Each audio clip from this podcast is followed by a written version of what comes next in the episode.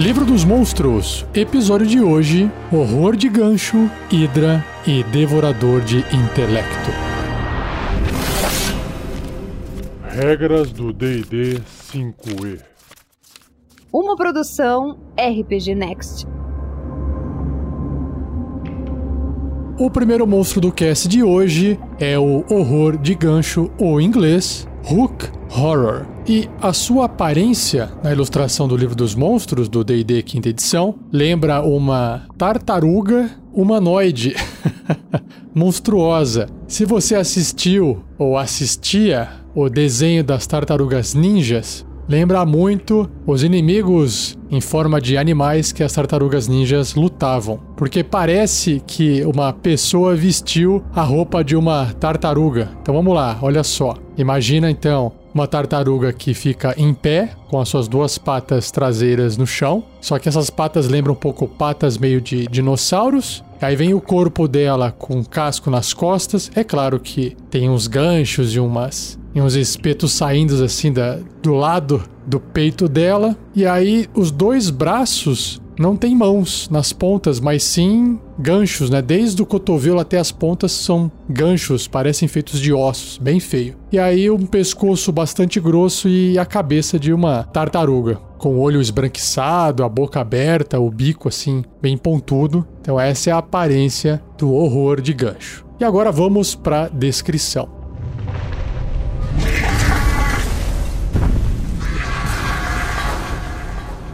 Horror de gancho. Um feroz predador do subterrâneo, o horror de gancho defende agressivamente seus territórios de caça. As cavernas subterrâneas onde essas criaturas vivem ecoam com os estalos e raspas constantes dos seus ganchos enquanto eles fazem seus caminhos penhasco acima e pelas paredes das cavernas. Legal, já imaginei uma cena de terror aqui. O monstruoso horror de gancho tem uma cabeça semelhante à de um abutre. É verdade, é verdade. É muito mais a aparência de um abutre do que uma tartaruga e o torso de um enorme besouro. Nossa, errei toda a descrição da aparência. Com um exoesqueleto cravejado de protuberâncias ósseas afiadas. Ele recebeu seu nome devido a seus braços e pernas longos e poderosos, terminados em garras terrivelmente curvadas. Então, apesar do pé ter essas garras, né, as unhas em formatos de gancho, o gancho realmente que chama atenção são nos seus braços. Ecos na escuridão. Os horrores e ganchos se comunicam ao bater com seus ganchos contra seus exoesqueletos ou em superfícies rochosas à sua volta. O que soa para os outros como estalos aleatórios é na verdade uma linguagem complexa que apenas os horrores e gancho compreendem, e que é levada por quilômetros através do subterrâneo ecoante. Muito bom. Predadores de bando. Os horrores e ganchos são onívoros que comem sanguessugas, fungos, plantas e qualquer criatura que possam agarrar. Os membros curvos de um horror de gancho lhes dão uma excelente vantagem em superfícies rochosas, e essas criaturas usam suas habilidades de escalada para emboscar suas presas de cima. Eles caçam em bandos, trabalhando juntos contra os oponentes maiores e mais perigosos. Se uma batalha se tornar desvantajosa, um horror de gancho rapidamente escalará a parede de uma caverna para fugir. Clãs dedicados. Os horrores e gancho vivem em grandes grupos familiares ou clãs. Cada clã é comandado pela fêmea mais velha, que geralmente coloca seu parceiro no comando dos caçadores do clã. Os horrores e gancho põem ovos, que são chocados numa área central bem definida dos lares cavernosos do clã.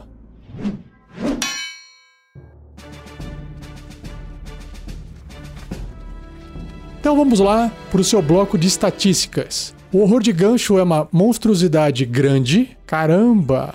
Eu achava que era o tamanho médio, não, ele é grande, tamanho de um ogro. E o seu alinhamento é neutro. Sua classe armadura é 15, uma armadura natural. Pontos de vida 75, uau, bastante. Deslocamento 9 metros, né, 30 pés. E escalada também na mesma velocidade, de 9 metros. Ele tem força 18, bem alta, destreza 10, constituição 15, inteligência 6. Então ele não é com uma inteligência tão baixa igual um animal, mas também não é alto igual as criaturas mais inteligentes. Então tá ali na, no meio. Sabedoria 12 e carisma 7. Perícias, percepção mais 3. Sentidos, ele tem percepção às cegas de 10 pés ou 3 metros e a visão no escuro de 18 metros, 60 pés. Percepção passiva de 13. E aí ele tem um idioma, que é o idioma deles, que é o horror de gancho, né? Os pauzinhos lá, os ganchos sendo batidos um contra os outros e contra as rochas. E o seu nível de desafio é 3 ou 700 pontos de experiência. E aí ele tem duas habilidades. A primeira que é a ecolocalização e a outra audição aguçada. Então, em ecolocalização, o horror de gancho não pode usar sua percepção às cegas enquanto estiver surdo. Ah, tá. Legal. Então é uma limitação da sua percepção às cegas de 3 metros, porque ele usa a audição para poder localizar as outras criaturas em volta. E a audição aguçada permite que ele tenha vantagem em testes de sabedoria e percepção relacionados à audição. Então, o ponto forte dele é a audição, e se alguém tirar a audição dele, ele não fica tão penalizado assim. E aí ele tem duas ações aqui no bloco de estatísticas: o primeiro, ataques múltiplos, e o segundo é o gancho. Então, em ataques múltiplos, diz que o horror de gancho realiza dois ataques de gancho. E o gancho é um ataque corpo a corpo com arma, mais 6 para atingir. O alcance 3 metros, né? 10 pés, uau, né? Porque ele é alto grande e aí o gancho vai longe, 3 metros de alcance. Apenas um alvo. Se acertar, 11 ou 2d6 mais 4 de dano perfurante.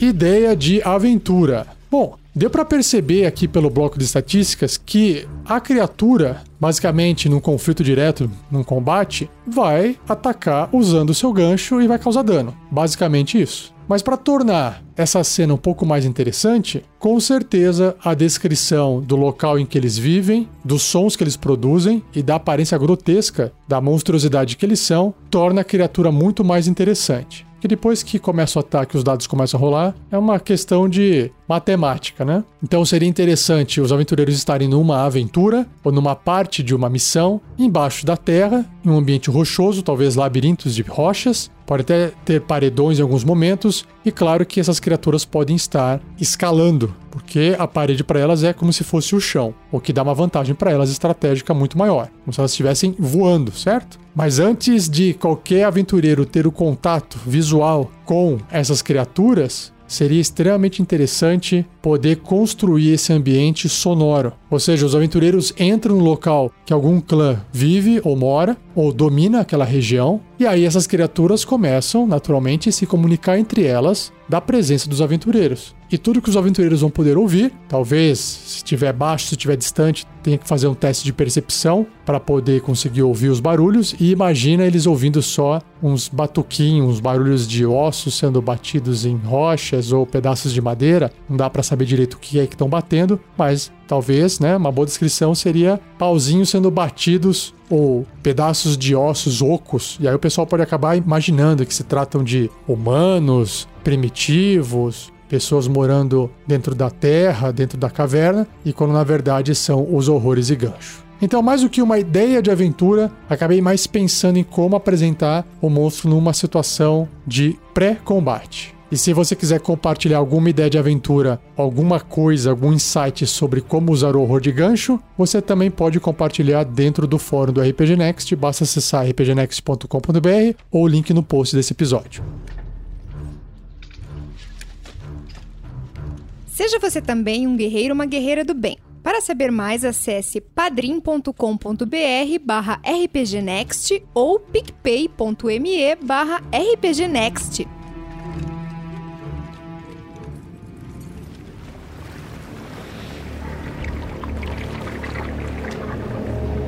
Próximo monstro é a Hidra, e esse é clássico, né? A ilustração que tem no livro da Hidra lembra um dinossauro com quatro patas no chão e sete cabeças conectadas por vários pescoços bem longos. imagino eu que a Hidra possa ter mais ou menos cabeças. Cabeças essas que se parecem com cobras monstruosas. Tem dois olhos, uma boca protuberante para frente, igual a cobra tem, língua bifurcada e dentes afiados distribuídos na parte de cima e debaixo da boca. E claro que ela é toda esverdeada.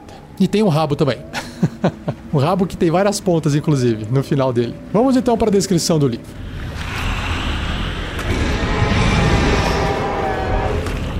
A Hidra é um horror reptiliano com corpo crocodiliano e múltiplas cabeças com longos pescoços de serpente. Apesar de suas cabeças poderem ser decepadas, a Hidra magicamente regenera-as em um curto tempo. Uma espécie típica tem cinco cabeças. Na Aurora do Tempo, Tiamat, a rainha dos dragões malignos, matou um deus dragão rival chamado Lernaea e lançou seu sangue pelo multiverso. Cada gota que caiu no mundo deu origem a uma hidra de múltiplas cabeças consumida por uma fome tão grande quanto o ódio do deus morto. Grandes campeões ficaram conhecidos por testar sua coragem contra essas criaturas terríveis.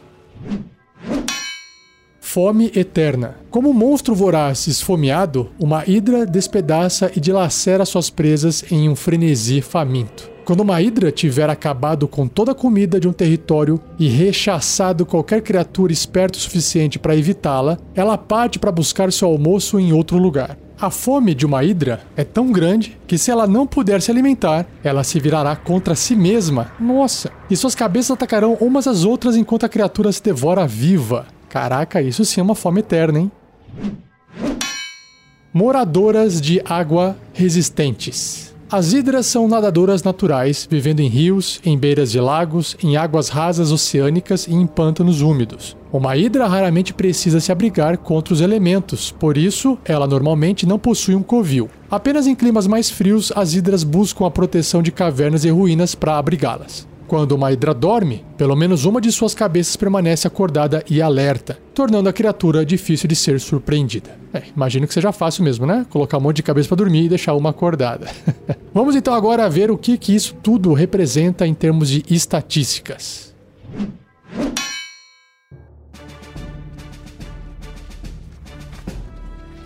Hidra é uma monstruosidade enorme, ou seja, do tamanho de um gigante mais ou menos, ocupando 3 por 3 quadradinhos no mapa. E o seu alinhamento, a sua tendência é unaligned, não tem alinhamento, ela é imparcial. Sua classe de armadura é 15, uma armadura natural. Pontos de vida 172, bastante. Deslocamento 9 metros, né, os 30 pés. E natação, olha só que interessante, também de 9 metros, 30 pés. Em atributos físicos e mentais, ela tem força 20, uma boa força, destreza 12, ok, constituição 20, bem alta, e aí inteligência 2, bem animalzão mesmo, né? Sabedoria 10 e carisma 7. Em perícias ela tem percepção mais 6, e para quem tem tantas cabeças assim, não parece ser um bônus tão alto, né?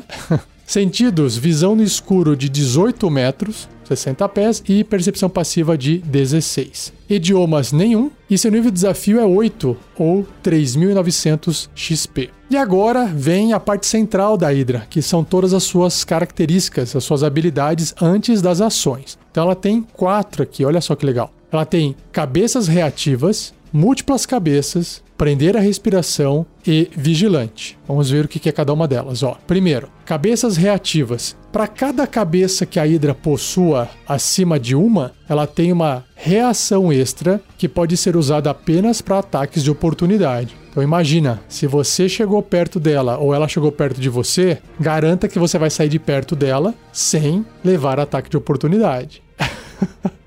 Senão vai ser muita, muita mordida que você vai levar. A outra habilidade, que é de múltiplas cabeças, diz que a Hydra possui cinco cabeças. Enquanto ela possuir mais de uma cabeça, ela terá vantagem em testes de resistência para não ser amedrontada, atordoada, cegada, enfeitiçada, ensurdecida e inconsciente. Legal. E sempre que a Hydra sofrer 25 ou mais de dano em um único turno, uma de suas cabeças morre. Se todas as suas cabeças morrerem, a Hydra morre. No final de cada um dos turnos dela, duas cabeças crescem para cada cabeça que ela tenha morrido no turno anterior. Nossa, a não ser que ela tenha sofrido dano de fogo desde o último turno dela. Aí a Hydra recupera 10 pontos de vida para cada cabeça que crescer dessa forma. Caraca, você tem que controlar a Hydra com um papelzinho ali, um marcador de número de cabeças.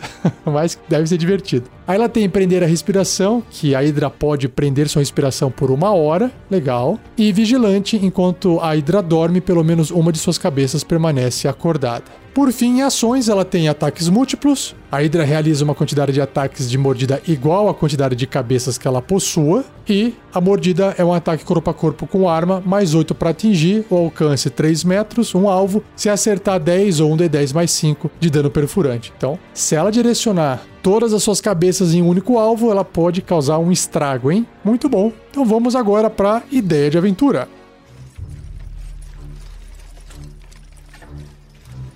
Ideia de aventura. Bom, na minha ideia, eu imaginei um rei de um castelo, de um reino muito louco, que, com a ajuda, com o auxílio de seu exército, conseguiu dominar e prender uma hidra. Ele levou essa hidra até o castelo dele, ou até um local que ele construiu, talvez um labirinto ou uma arena, para que ele possa satisfazer os seus desejos mórbidos. E é claro que ele mantém a hidra alimentada, primariamente usando animais, bois ou cavalos, mas eventualmente ele acaba colocando o seu bichinho de estimação contra talvez prisioneiros, oponentes capturados ou até quem discorde dele. Isso pode ser feito em uma arena para que todos possam assistir, ou pode ser feito em um local subterrâneo, mas o fato é que ele não se preocupa se a criatura que vai enfrentar a Hydra está armada ou não, porque ele sabe que se uma cabeça dessa criatura for cortada, outra nascerá sem problema algum. E é claro que se a Hydra tem mais do que 5 cabeças, significa que ela sofreu 25 pontos de dano, e aí ela passa a ter uma cabeça a mais, só que pela matemática ela recupera 10 pontos de vida para cada cabeça que crescer. Ou seja, eventualmente ela acaba morrendo e não tem como ter infinitas cabeças. E seria legal que quanto mais cabeças ela tivesse, mais fome ela vai ter, ficando cada vez mais difícil ou mais caro de manter essa criatura alimentada. Então, o que pode ser de ideia para aventura aqui é que ou os aventureiros foram chamados para poder lidar com uma hidra que perderam o controle, porque o bicho começou a ter mais cabeças, porque ele estava sendo usado dessa forma conflituosa, né? Coloca ali uma pessoa que luta contra a Hydra pela sobrevivência, acaba causando um pouco de dano na Hydra e aí morre no processo, mas mais cabeças surgem na Hydra. E aí se perde o controle. E é claro que o rei não quer deixar a Hydra sem alimentar, porque ela começa a comer o próprio corpo dela e brigar entre as cabeças. Ele perde a criatura. Então a Hydra é um asset muito, muito valioso para ele. E ele vai fazer de tudo para poder manter ela viva, mesmo estando presa. Só que, para ficar alimentando ela com, sei lá, muitos bois ou muitos cavalos, essa cabeça, essas várias cabeças, está ficando inviável. E é justamente aí que talvez a Hydra possa começar a causar um problema. Talvez as muitas cabeças que ela tenha possam estar ocupando um espaço maior e de tanto ela forçar a cela ou local que ela esteja presa, pode ser que ela escape. E aí os aventureiros estão sendo contratados para poder segurar ou prender essa hidra. Ah, mas por que, que o reino usa o próprio exército para fazer isso? Porque ele já fez isso antes, gastou muito recurso, perdeu muita gente para conseguir prender ela, e ele precisa agora de gente altamente especializada e outra, pessoas que ele pode pagar que se morrerem no processo tanto faz para ele. Mas ele tem medo de colocar soldados, perder os soldados ou até correr o risco de que a Hydra tenha mais cabeça, então ele acaba contratando gente especializada. É aí que entra os aventureiros. Agora, se os aventureiros vão saber ou não descobrir para que estava sendo usado antes a Hydra, aí é outra história. Aí pode ter esse julgamento moral, né? Ah, não vamos fazer esse trabalho pro rei, porque o rei é um maluco psicopata. Mas se a gente deixar a coisa do jeito que tá, a Hydra pode acabar escapando e matando inocentes. Então vamos tentar resolver esse problema pro rei agora. A gente vai estar tá ajudando um psicopata, correndo risco de vida, mas ganhando dinheiro por isso. E depois o que, que vai ser feito? Apesar, é um rei. Um rei não tem muito o que fazer, né? E é claro que se o rei chamou os aventureiros, para conter a Hidra? Será que o rei está disposto a sacrificar a Hidra? Será que o rei tem intenções reais de perder essa Hidra, de que os aventureiros matem a Hidra? Ou será que tem alguma coisa por trás disso? Será que o rei está alimentando de novo o seu desejo por ver a Hidra matando pessoas? Outras criaturas? Será que os aventureiros que estão chegando agora foram os primeiros aventureiros a chegarem a serem contratados para tentar matar essa hidra? Será que essa hidra realmente escapou ou o rei facilitou a escapatória dessa hidra? Será que a hidra escapou dentro de um lugar, mas existe realmente uma prisão melhor e maior por fora que o pessoal ainda não analisou e não entende como é que funciona. E aí quando chega ali no local parece que realmente ela escapou da cela dela, mas quando na verdade aquilo foi planejado para que justificasse o rei chamar outras pessoas em busca de ajuda. E aí os aventureiros que foram contratados, ou pelo menos esses que os jogadores estão controlando na aventura, serão os primeiros a conseguir enfrentar e derrotar a Hydra. E aí, no momento em que a Hydra estiver talvez quase morrendo, o rei entra com uma equipe de soldados e interrompe o processo. Olha quantos desdobramentos pode ocorrer só com uma criatura. E já sabe, se você quiser compartilhar também os seus insights, as suas ideias sobre uma aventura usando uma Hydra, só compartilhar se você quiser no fórum do RPG Next para que outras pessoas possam ler e contribuir para essa ideia.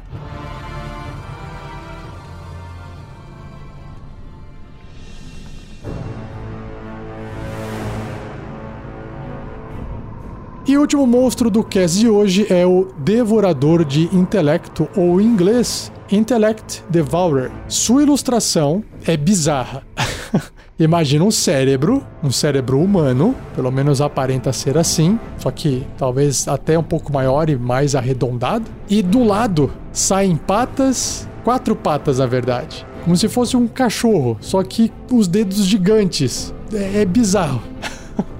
Quem jogou Neverwinter Nights de computador na época vai se lembrar bastante dessa criatura lá dentro do presídio. Vamos ver então que raios é esse monstro. O livro descreve o seguinte sobre o devorador de intelecto. Um devorador de intelecto assemelha-se a um cérebro ambulante, protegido por uma cobertura rugosa e com um conjunto de pernas bestiais com garras. Essa aberração imunda se alimenta da inteligência de criaturas racionais, assumindo o controle do corpo de uma vítima em favor de seus mestres devoradores de mentes. Olha só! Criação Ilitide. Os devoradores de mentes geraram os devoradores de intelecto para servir como caçadores ambulantes do subterrâneo. Criar um devorador de intelecto requer a remoção do cérebro de um escravo, submetendo a um terrível ritual. À medida que ele criar pernas, o cérebro torna-se um predador inteligente tão distorcido e maligno quanto seus mestres. Caramba! Mestres mortais das marionetes. Um devorador de intelecto consome a mente e memórias de uma criatura, então tornando-a o corpo do hospedeiro em uma marionete sob seu controle. Um devorador de intelecto tipicamente usa seu hospedeiro marionete para atrair outros para os domínios do devorador de mentes, para serem escravizados ou consumidos. E aí tem uma notinha aqui escrita em papel, como se alguém tivesse anotado à mão, a seguinte frase: não chore, nós não temos a intenção de comer o seu cérebro. De fato, o seu cérebro está indo para uma maravilhosa jornada. Quem escreveu isso foi um tal de Korik El Slurk, um Mind Flyer, que é um devorador de mentes. Depois dessa descrição bizarríssima, vamos então descobrir o que essa criatura faz em termos de sistema.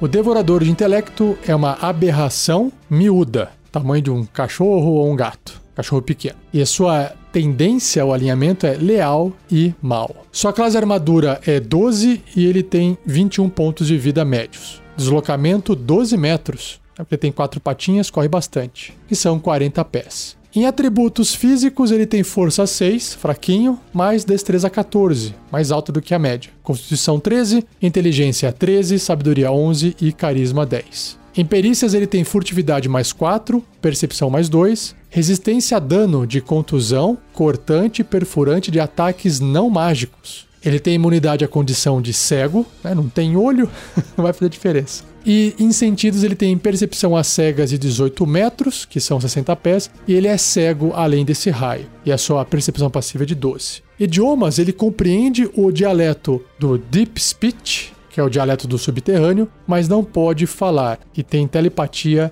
de 60 pés, 18 metros, o que resolve o problema dele. O seu nível de desafio é 2 ou 400 pontos de experiência. Bom, até aqui tudo bem. E aí, antes das ações, ele tem uma habilidade aqui, uma característica que diz detectar sem ciência. O devorador de intelecto pode sentir a presença e localização de qualquer criatura a até 90 metros dele, 300 pés, a boa distância, que possua inteligência 3 ou maior, independentemente de barreiras interpostas, a não ser que a criatura esteja protegida pela magia Limpar a Mente, que é o Mind Blank. Então só aqui ele já se torna um baita predador, né? E aí em ações ele tem quatro: ataques múltiplos, garras, devorar intelecto e ladrão de corpo, que é um textão aqui. Então, começando com ataques múltiplos. O devorador de intelecto realiza um ataque com suas garras e usa devorar intelecto, que é uma outra ação. O ataque com garra é corpo a corpo, considerado uma arma, mais 4 para atingir, alcance adjacente, se acertar 7 ou 2d4 mais 2 de dano cortante. Então até aqui, tranquilo. Ele só precisa acertar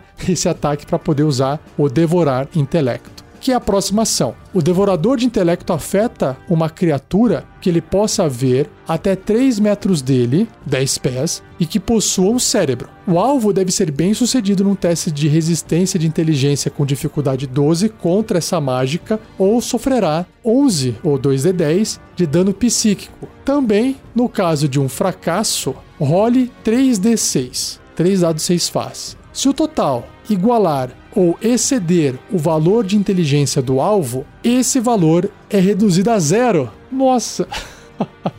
o alvo então fica atordoado até recuperar pelo menos um ponto de inteligência. Então, quanto menor a inteligência for da sua vítima, mais fácil é do devorador de intelecto devorar o intelecto dela.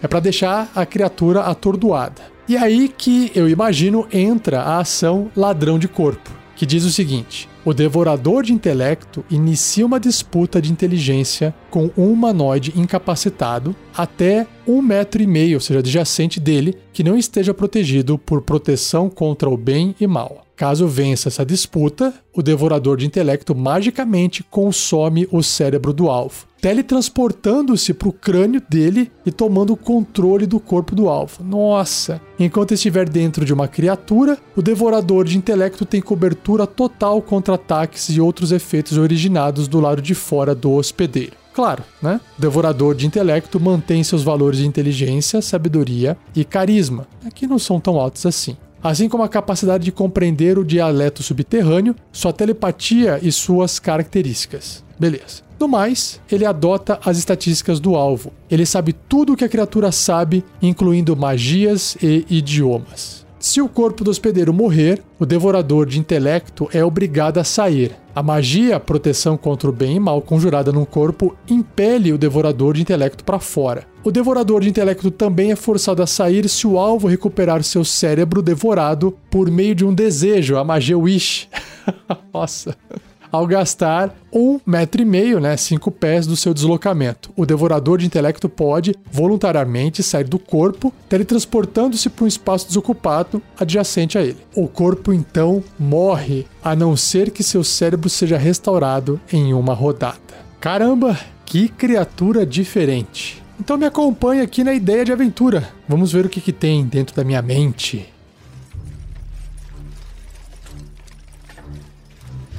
Ideia de aventura. Bom, a primeira coisa que veio na minha mente foi que o devorador de intelecto pode ser utilizado como uma boa justificativa para algum aventureiro sair do grupo. Então você tem um jogador ali, tem quatro jogadores jogando aventura e de repente um jogador quer sair. E aí não vai ter ninguém mais para controlar o seu personagem. Aí as soluções práticas são: ah, o aventureiro foi viajar, ah, o aventureiro morreu, mas ele pode ter tido seu cérebro consumido por um devorador de intelecto. E outra, esse personagem não está perdido para sempre, porque ele pode ter o seu cérebro restaurado com a magia do Wish. Então pode ser que, nesse caso, os aventureiros tenham que enfrentar o seu amigo, que poderia ser um bárbaro, com uma inteligência baixa, agora ele é super poderoso e lutando contra vocês, e os aventureiros não querem matar o seu amigo. Então eles querem nocautear, aprender, e agora eles precisam buscar informação para entender o que aconteceu com o amigo deles, e aí eles vão investigar e vão descobrir que se trata de um devorador de intelecto que entrou na mente do bárbaro,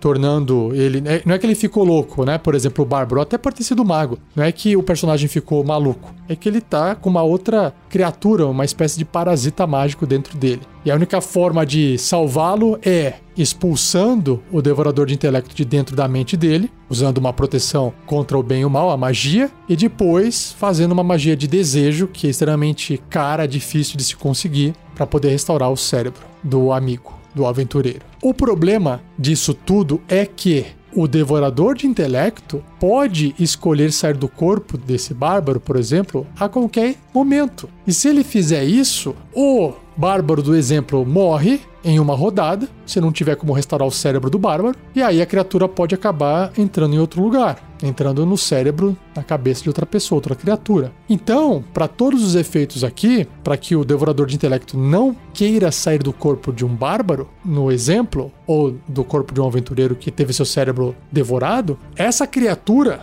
né, esse aventureiro, tem que estar preso dentro de um lugar como, como se fosse uma gaiola, né, uma pequena prisão, que se o devorador de intelecto sair de dentro do corpo, também fica preso ali. E aí é claro que o bicho não vai querer sair, porque ele não é burro, né? Tem inteligência 13. Ele sabe que se ele sair ali, ele vai ficar vulnerável. E aí ele se mantém dentro do corpo da pessoa até o último instante possível. Aí faz todo sentido. E também é claro que se ele perceber que ele será removido de dentro do corpo e o pessoal já tá com a magia ali do desejo preparada, ele sabe que, pô, eu vou perder, vou morrer essa, então quer saber, eu vou sair antes aqui, eles que se virem com o corpo dessa criatura. Então, olha só o, o dilema complicado de como salvar o seu amigo. E isso pode se tornar uma aventura por si só. Vocês podem, inclusive, começar uma aventura, uma história com talvez um parente ou alguém chamando os aventureiros e falando o seguinte: olha, você tá vendo aqui, sei lá, o meu filho ou minha filha está presa nessa cela. E parece uma pessoa normal. Inclusive, a pessoa que está presa ali pode falar assim: ah, meu pai me prendeu aqui, ele é um maluco, por favor, me ajudem, me ajudem, me ajudem. E aí, até,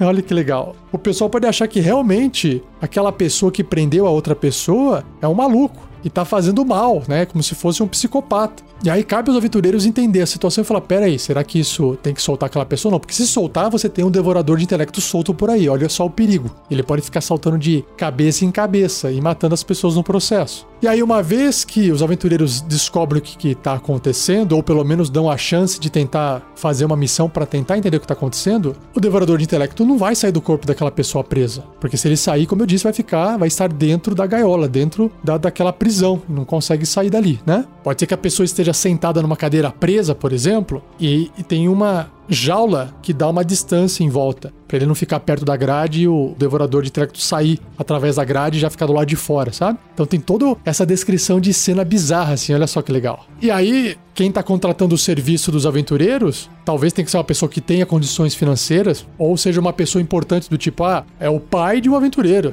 é um parente do aventureiro, e eles têm que partir por uma jornada para aprender coisas. Então, por exemplo, ah, quem que tá junto com eles? Ah, vamos supor que seja o mago. O mago fala assim, gente, é, vamos lá, vamos sair por aí, eu preciso encontrar alguém que saiba a magia, a proteção contra o bem e o mal. Depois a gente precisa descobrir sei lá, alguém que entenda bem do devorador de intelecto, precisa ir numa biblioteca, ler um livro, ou eles precisam juntar dinheiro para poder pagar alguém que saiba desejo, mas eles também têm que encontrar alguém que saiba fazer magia desejo. Será que eles vão encontrar isso estudando? Será que eles vão encontrar isso ao longo da, da aventura? Será que é melhor pegar o dinheiro, juntar dinheiro para poder pagar pelo serviço da magia de desejo? Ou será que é mais fácil desenvolver essas habilidades e aprender essas habilidades, né? Aprender a fazer essa magia através dos estudos com o tempo. Então, se a aventura for curta, uma one shot, né, o mais fácil é os aventureiros irem em busca de alguém que possa ajudar. Se a aventura for longa, e os aventureiros forem desenvolvendo as suas habilidades conforme eles vão, vão evoluindo de nível, aí pode ser o próprio personagem ali do grupo que esteja desenvolvendo essas habilidades. E é isso, é só o plot inicial para que você possa partir numa jornada. E não precisa nem lutar, nem combater com né, o devorador de intelecto. Você só pega essa ideia do que aconteceu com uma pessoa que foi tomada pelo devorador de intelecto, e isso já dá motivo para você poder fazer alguma coisa na sua aventura. É isso.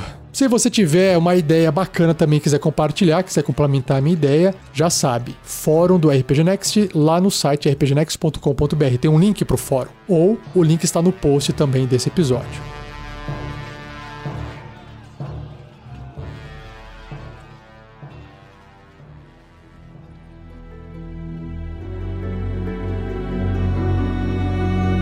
E assim eu encerro mais um episódio do Regras do D&D 5e. Não se esqueça de compartilhar. Se estiver ouvindo no YouTube, deixe o seu like. E compartilha também, claro. Agradeça ao Gleico Vieira Pereira pela edição desse episódio. E se você ainda não conhece nossos outros programas, por exemplo, aventuras RPG, bate-papo e até podcasts sobre outros sistemas, tanto de aventura quanto de descrição. Acesse rpgnext.com.br para conhecer mais sobre o nosso trabalho, tá bom? E não perca o próximo episódio, onde irei apresentar os monstros Caçador Invisível, Homem Chacal e um tal de Kenku com K. Beleza? Então é isso. Vou ficando por aqui. Um abraço e até o próximo episódio.